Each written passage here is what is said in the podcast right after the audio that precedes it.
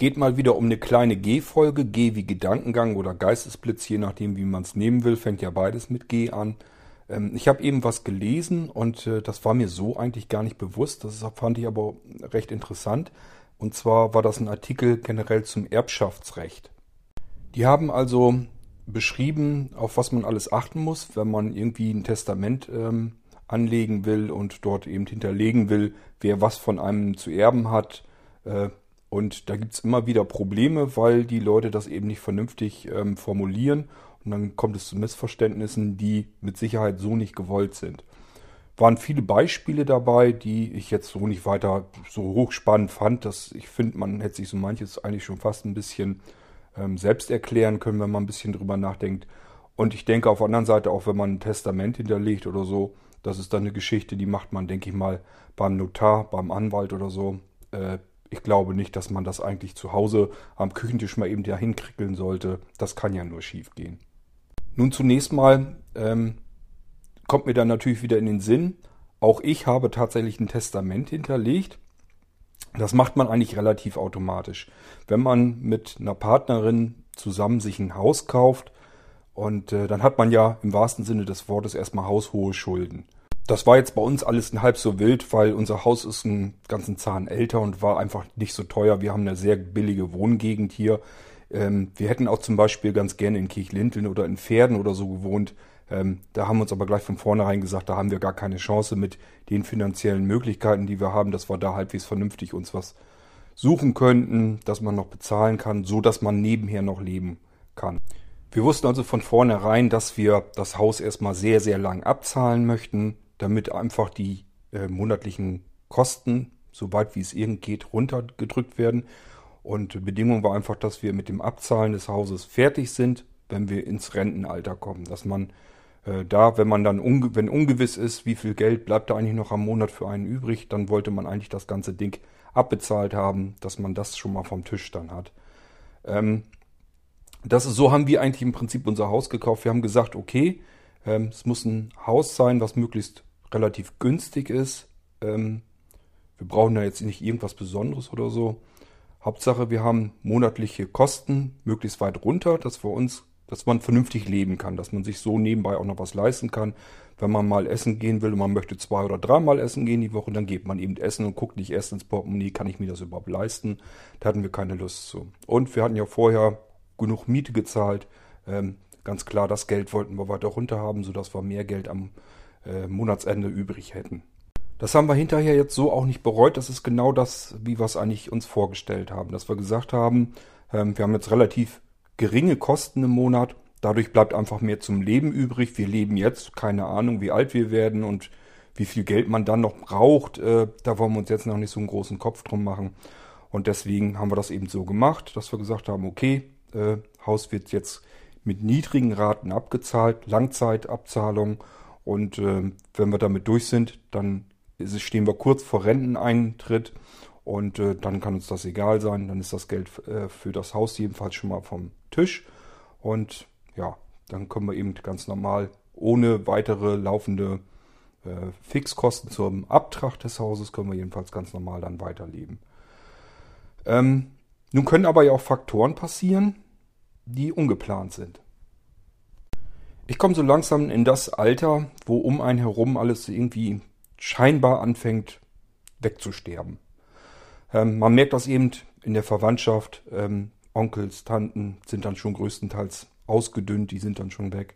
Aus dem Freundeskreis sind auch schon einige gestorben. Ähm, familiär natürlich auch. Ist ganz klar, je älter man selber wird, desto älter werden auch die Menschen, die einen bisher in dem Leben, im Leben begleitet haben. Und die verschwinden dann auch nach und nach allesamt. Und äh, da macht man sich schon seine Gedanken, ähm, ja, wie es vielleicht mal weitergehen kann und was vielleicht alles so dazwischen kommen kann, dass man das gute Rentenalter vielleicht gar nicht mal unbedingt mehr erlebt. Wenn man dann mit jemandem zusammen solch ein Haus kauft und ähm, das zusammen abzahlt, dann hat man eben auch das Problem, dass man sich vielleicht mal Sorgen und Gedanken machen müsste, was passiert denn überhaupt, wenn jetzt einem von uns was passiert, wenn mit Anja was ist oder mit mir oder aber auch mit uns beiden gleichzeitig, kann ja auch passieren durch einen Autounfall beispielsweise.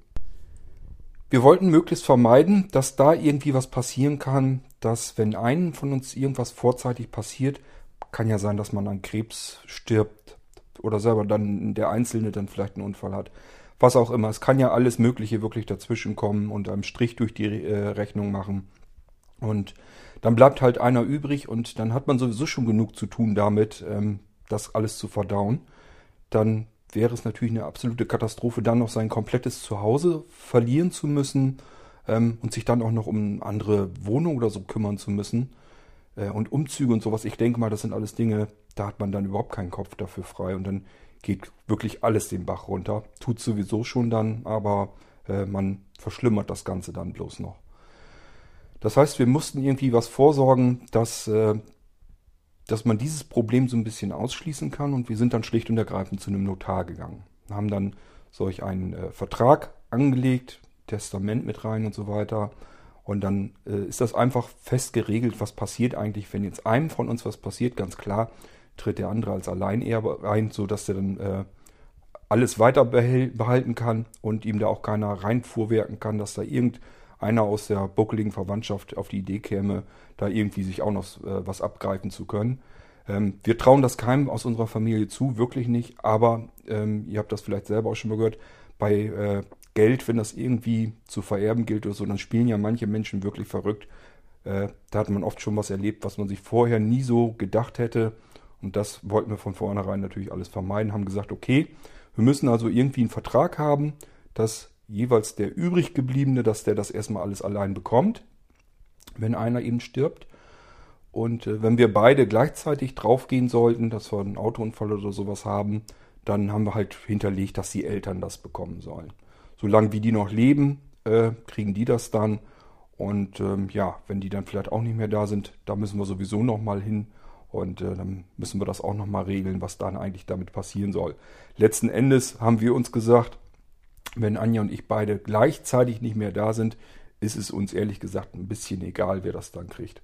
Ähm, wenn wir selber nicht mehr am Leben sind und nicht mehr hier teilhaben können, dann ist uns das eigentlich Schnurzpiepe, was dann mit dem passiert, was wir vorher gehabt haben kommen wir sowieso nicht mehr hinter. Wir sind beide nicht so drauf, dass wir denken, von uns bleibt hier irgendwas übrig oder wir werden wiedergeboren oder weiß der Geier was. Und von daher kann uns das eigentlich Schnurzpiepe sein.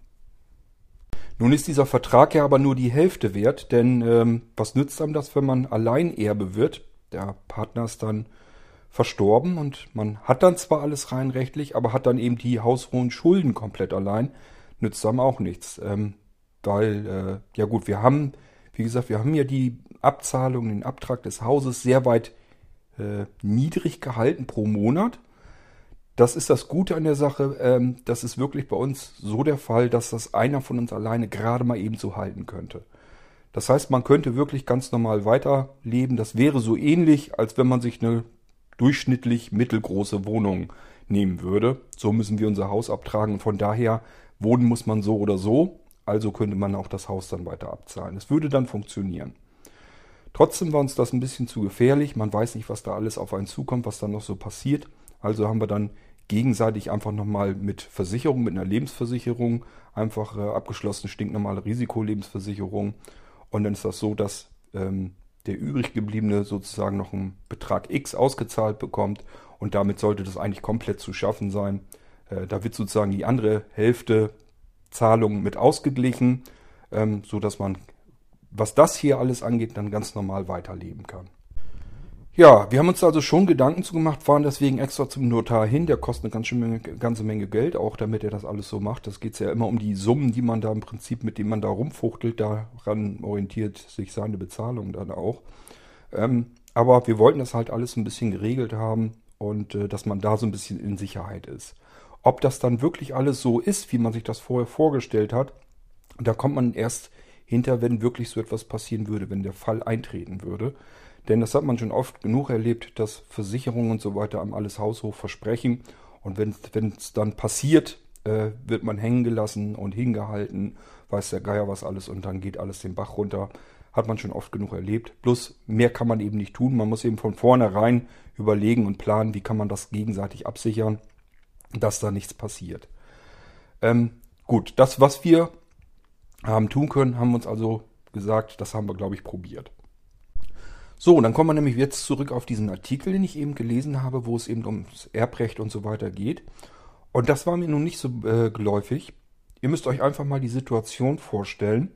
Ähm, ihr seid mit eurem Partner, eurer Partnerin unterwegs im Auto, habt einen Verkehrsunfall. Endet tödlich für beide. Ähm, und ihr habt meinetwegen Kinder und die sollen jetzt irgendwie euer Haus und alles erben. Dann kann es sehr abhängig sein von der Formulierung im Testament, was dann passiert. Ähm, es ist ja die Wahrscheinlichkeit hoch, dass man nicht im, exakt in derselben Sekunde stirbt. Das heißt, es kann passieren, man kommt in diesen Verkehrsunfall, beide sind tödlich verunglückt, aber das Versterben der beiden, da sind eben ein paar Minuten dazwischen. Dann passiert, wenn man das nicht vernünftig formuliert hat im Testament, laut diesem Artikel, passiert dann Folgendes. Der zuerst Verstorbene vererbt an seinen Partner, der liegt dann irgendwo schon halbtot daneben, stirbt aber erst ein paar Minuten später, durch diesen durch dieses Vererben von der Person, die schon tot ist, an denjenigen, der da auch schon im Straßengraben liegt und am Versterben ist, aber noch lebt eben, wird eben äh, das vererbt, das Ganze. Und äh, der stirbt dann eben ein paar Minuten später und der vererbt das dann weiter an die Nächsten. In dem Fall wären es beispielsweise die Kinder wird man sich ja sagen, ja, hat doch alles funktioniert, ist doch so, wie es dann wahrscheinlich auch gedacht war. Sollte man annehmen. Das, was ich heftig finde, ist, diese paar Minuten Unterschied mit der ungenügenden Formulierung im Testament reichen dann aus, dass Erbschaftssteuer äh, fällig werden. Das muss man sich mal reinpfeifen. Ähm, das heißt, der zuerst gestorben ist, vererbt das ja an den Partner, der am Versterben ist.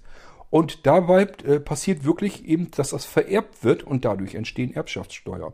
Das ist äh, nicht wenig. Ich weiß jetzt nicht genau, wie viel das, wie viel Prozent das sind, aber da geht wirklich einiges flöten. Und wenn man das mal mit bedenkt, ähm, wenn da ein Haus und alles dahinter sitzt und die Kinder wohnen da vielleicht noch drin, dann kann das ein echtes Problem werden. Und vom Vererben von der Partnerin oder dem Partner, der dann unmittelbar danach verstirbt, auf die Kinder passiert dann nochmal Erbschaftssteuer. Ähm, so habe ich es jedenfalls rausgelesen. Ich weiß nicht, ich hoffe, dass ich es richtig verstanden habe. Wenn das aber so ist, finde ich das ganz schön happig. Das ist echt ein Knaller. Man kann wohl und soll das dann auch im Testament, äh, Testament extra nochmal formulieren. Das kann man eben beim Notar oder so kann man das vernünftig sagen und dann kann der das am besten formulieren, dann funktioniert das Ganze auch. Ist also immer keine gute Idee, ähm, das irgendwie von Hand irgendwie niederzuschreiben und irgendwo in Safe zu legen oder so sollte man eigentlich nicht tun. Bei uns ist das wirklich unser Kram, den wir haben. Dieser Vertrag, der äh, gemacht wurde, der ist wirklich beim Notar dann hinterlegt. Und äh, ja, somit kann er nicht verloren gehen und ist vom Notar vernünftig formuliert worden, mit uns zusammen dann, so wie wir das haben wollen. Und äh, dann ist das Ding wenigstens geregelt. Normalerweise will ich immer von Testament und Erben und Vererben und sowas, will ich alles überhaupt nichts wissen. Das sind immer Dinge, die verdränge ich. Ähm, meine Mutter zum Beispiel, die will da ständig mit mir auch drüber reden, was sie äh, mir vererben will und wie das äh, abläuft, wie, die, wie sie das beim Notar hinterlegt hat und so weiter und so fort.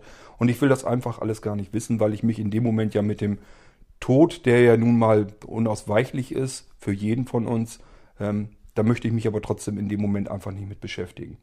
Gebe ich gern zu, das ist auch so ein Manko von mir, dass ich da einfach mich gedanklich nicht mit auseinandersetzen will. Ich habe da ja, weiß ich auch nicht. Das ist einfach ein ungutes Gefühl, das möchte man nicht und ich möchte das schon gar nicht. Und deswegen dränge ich es halt weg und irgendwann wird es mich dann wahrscheinlich wieder einholen. Ähm, das ist aber das, was mir jetzt eben als Gedankengang mal nur so durch den Kopf ging, äh, weil ich eben den Artikel da durchgelesen habe und habe ich gedacht, das muss ich mal eben hier im Podcast erwähnen. Und ähm, mich würde mal interessieren, ob, ob ihr da schon mal was von gehört habt und euch, ob euch das überhaupt so bewusst war. Ähm, wie sieht das überhaupt bei euch aus? Habt ihr irgendwas, habt ihr ein Testament äh, hinterlegt und habt ihr das geregelt, dass eure Nachkommen irgendwie was erben oder eure Familie? Oder ähm, ja, ist, habt ihr irgendwie, wart ihr auch mal zum Notar und habt das irgendwie alles geregelt oder lasst ihr das so laufen und äh, macht euch da keinen Kopf drum? Das gibt's ja auch alles. Wer, wer war bei uns ja auch, äh, bevor wir das Haus gekauft haben, sind wir auch nicht auf die Idee gekommen, jetzt irgendwie das man mit per Testament irgendwas regeln will. Wozu auch? Man hatte keine wirklichen irgendwie Besitztümer oder sowas. Das, was man äh, am Leibe trug und die Wohnungseinrichtung sowas, das interessiert sowieso alles keinen Menschen. Aber ähm, ich denke mal, wenn man jetzt so ein Haus eben hat und das ist ja schon ein Stückchen weit dann abgezahlt Und irgendwann ist es ganz abgezahlt und dann ist es, geht es eben um, ja, nicht nur um den Wert, sondern einfach auch um das Zuhause des übriggebliebenen. Das ist eigentlich das, was ich viel schlimmer finde, dass das bei solchen Aktionen dann eventuell verschütt geht und das muss man irgendwie, denke ich, absichern. Das haben wir zum Glück gemacht. Das gibt einem schon ein etwas besseres Gefühl. Ansonsten haben wir mit Erben und Vererben bisher noch gar nichts zu tun gehabt. Ähm, ich habe noch nie was geerbt und ich will auch gar nichts erben. Ähm, ich möchte eigentlich das, was ich habe und so, das möchte ich mir selber aufbauen und äh, da möchte ich selber für gearbeitet haben und äh, fleißig gewesen sein und wie auch immer. Ich möchte eigentlich gar nicht unbedingt, dass ich irgendwie von irgendjemandem was äh, geerb, äh, erben kann oder so. Von daher bin, ist das schon ganz prima, so wie es bisher gelaufen ist. Ähm, sprich, meine Eltern leben zum Beispiel noch. Ähm, ja gut, die Großeltern allesamt nicht mehr. Da habe ich aber auch nie was irgendwie von geerbt oder so. Will ich auch gar nicht. Ähm, ich will eigentlich prinzipiell, das ist das, was andere Leute sich in ihrem Leben erwirtschaftet haben. Das interessiert mich nicht. Das geht mich auch nichts an. Ähm, das, was ich für mein Leben so brauche, das kann ich mir auch selber erwirtschaften. So denke ich jedenfalls und deswegen ist das für mich alles nichts, was ich überhaupt, wo ich mir überhaupt einen Kopf drum normalerweise machen will. Das ist jetzt so die einzige Geschichte gewesen, dass man sich irgendwie natürlich den Kopf macht, wie kann man seinen Partner absichern, dass der nicht sein Zuhause verliert, wenn man selber eventuell mal irgendwie bei drauf geht. Und solche Sachen passieren eben äh, immer wieder und ich kriege das halt immer wieder mit. Und je älter ich werde, desto näher kommen halt die Einschläge. Um einen herum sterben halt Freunde, Verwandte, äh, passiert immer mehr und tja, dann macht man sich dann schon ein bisschen seine Gedanken und äh, muss dann irgendwie zusehen, wie man das am besten so ein bisschen geregelt bekommt. Das ist das, was ich bisher gemacht habe und mehr will ich mich im Moment auch gar nicht mit weiter befassen und beschäftigen. Gut, äh, ja, G-Folge, also nur kleiner Gedankengang, mehr machen wir hier gar nicht draus. Ihr könnt mir aber ja mal schreiben, äh, ob ihr irgendwie was geregelt habt und ob ihr euch schon mal Gedanken gemacht habt, ob ihr das überhaupt gewusst habt mit dieser Geschichte, mit diesem Autounfall oder so, wenn man das nicht vernünftig formuliert hat, dass das so funktionieren kann. Ähm, da kann mal eben ein halbes Haus bei draufgehen und wenn die Kinder da noch drin wohnen, dann gibt es da natürlich ein ernstzunehmendes Problem. Äh, von daher ist das eine Problematik, die war mir zumindest bisher nicht gewusst. Ich habe eigentlich immer gedacht, wenn beide gleichzeitig sterben, ja, dann sterben für mich eben beide gleichzeitig, dass da ein paar Minuten dazwischen ausreichen können, damit das von einem auf den nächsten übertragen, von dort auf den nächsten übertragen wird und dabei jedes Mal Erbschaftssteuer äh, anfällt, die dann im Prinzip das ganze Erbe mit kaputt machen kann, dass der Staat dann komplett alles kriegt, äh, das war mir so eben nicht äh, bewusst. Ich frage mich gerade, was wohl passiert, wenn so ein äh, Pkw mit einer ganzen Familie ähm, in einen Unfall verwickelt wird, wo vielleicht die Kinder da noch drin sitzen und auch mitsterben. Ähm, ob da überhaupt noch irgendwas für irgendwelche Erben noch übrig bleibt oder ob der Staat sich dann alles da abkassiert. Ähm, wenn das nach diesem Motto, nach diesem Prinzip geht, ich finde das ganz schön happig. Gut, ähm, ja, ich äh, entlasse euch mit dieser kleinen unwichtigen G-Folge ins Wochenende. Wünsche euch ein schönes Wochenende. Wir haben Sonntag ähm, Kohle- und Pinkel-Tour. Das ist hier im Norden eine typische Geschichte. Heißt im Prinzip nur, mehrere Menschen tun sich zusammen. Ich glaube, wir sind knapp 20 Leute. Ähm, tun sich zusammen, laufen äh, ein paar Kilometer durch die Walachei. Äh, als Ziel ist dann irgendwo ein Restaurant. Das haben wir hier auch in Rethem. Bisschen außerhalb liegt das. Ähm, und auf dem Weg zu dem Restaurant macht man eben regelmäßig Pausen, unterhält sich, trinkt, trinkt ein Bierchen, trinkt einen Glühwein, was da so alles dazugehört. Hier vielleicht auch mal einen kurzen dazu. Ähm, dass man so ein bisschen angeheitert schon am Restaurant ankommt. Mittags zum Mittagessen ist das dann. Ja, und dann gibt es eben Grünkohl, Kartoffeln in verschiedenen Variationen, Fleisch, äh, Pinkelwurst, Rauchende, was da eben alles so dazugehört. Ähm, in diesem Fall ist sogar mit Vorsuppe und Nachtisch noch dabei und ja, äh, von daher ist halt alles so, so ein gemütliches Beisammensein, aber mit vorherigen Spaziergang, so müsst ihr euch das ungefähr vorstellen. Ich glaube nicht, dass das überall quer durch Deutschland äh, so gehandhabt wird. Deswegen erzähle ich euch, dass das hier im Norden eigentlich eine ganz typische Geschichte ist. Man kann immer froh sein, wenn man nur eine Kohl- und Pinkeltour im Frühjahr hat und nicht noch mehrere. Kann ganz schnell vorkommen, ganz schnell passieren. Einmal mit den Arbeitskollegen, einmal mit irgendwelchen Vereinen oder so. Vielleicht nochmal mit dem Freundeskreis und schon hat man da drei, vier von diesen Dingern und dann wird das echt auch ein bisschen viel. Dann macht das dann irgendwann schon bald gar keinen Spaß mehr. Ähm, ich habe persönlich dieses Jahr, dieses Frühjahr nur diese eine, wüsste ich jedenfalls nicht, dass da noch mehr auf uns zukommt. Und dann ist das schon ganz gut so. Dann macht das auch Spaß und äh, da freue ich mich auch drauf. Natürlich auch auf mein Labgericht da, Grünkohl mit Pinkel. Das äh, mag ich ja besonders gern, das wisst ihr ja schon. Ja, schauen wir mal, wie der Sonntag dann so wird. Wahrscheinlich ist man dann, wenn man dann irgendwann so am Nachmittag zurückkommt nach Hause, ist man dann auch kaputt und groggy. Dann heißt es wahrscheinlich so mit leicht halb eingeheitertem Kopf dann noch äh, auf dem Sofa den Sonntag ausklingen lassen und sich ausruhen, ein bisschen ausnüchtern und dann startet ja auch schon bald die nächste Woche wieder. Okay, ähm, so viel zu den Brauchtümern hier im Norden. Da muss ich euch bestimmt noch mal mehr erzählen. Da sind ja doch so ein paar Sachen, die hier so vielleicht ein bisschen anders gehandhabt werden als im restlichen Deutschland, ähm, so wie die im Süden wahrscheinlich auch alle ihre Besonderheiten haben. Ich wünsche euch jedenfalls ein schönes Wochenende. Es ist kalt und es ist nass und es ist ungemütlich draußen. Und äh, ich werde jetzt gleich wieder an die Arbeit gehen, Tasse Kaffee noch eben trinken und dann geht es hier wieder weiter. Ich habe noch ordentlich zu tun. Und wie gesagt, Sonntag ist ja, fällt ja auch schon wieder aus. Da ist schon wieder was anderes dann dran. Von daher muss ich schauen, dass ich hier vorwärts komme. Okay, ich würde sagen, macht's gut, macht's euch gemütlich, macht euch ein schönes Wochenende. Tschüss, euer Kurt Hagen. Ein Bock auf dein Gelaber,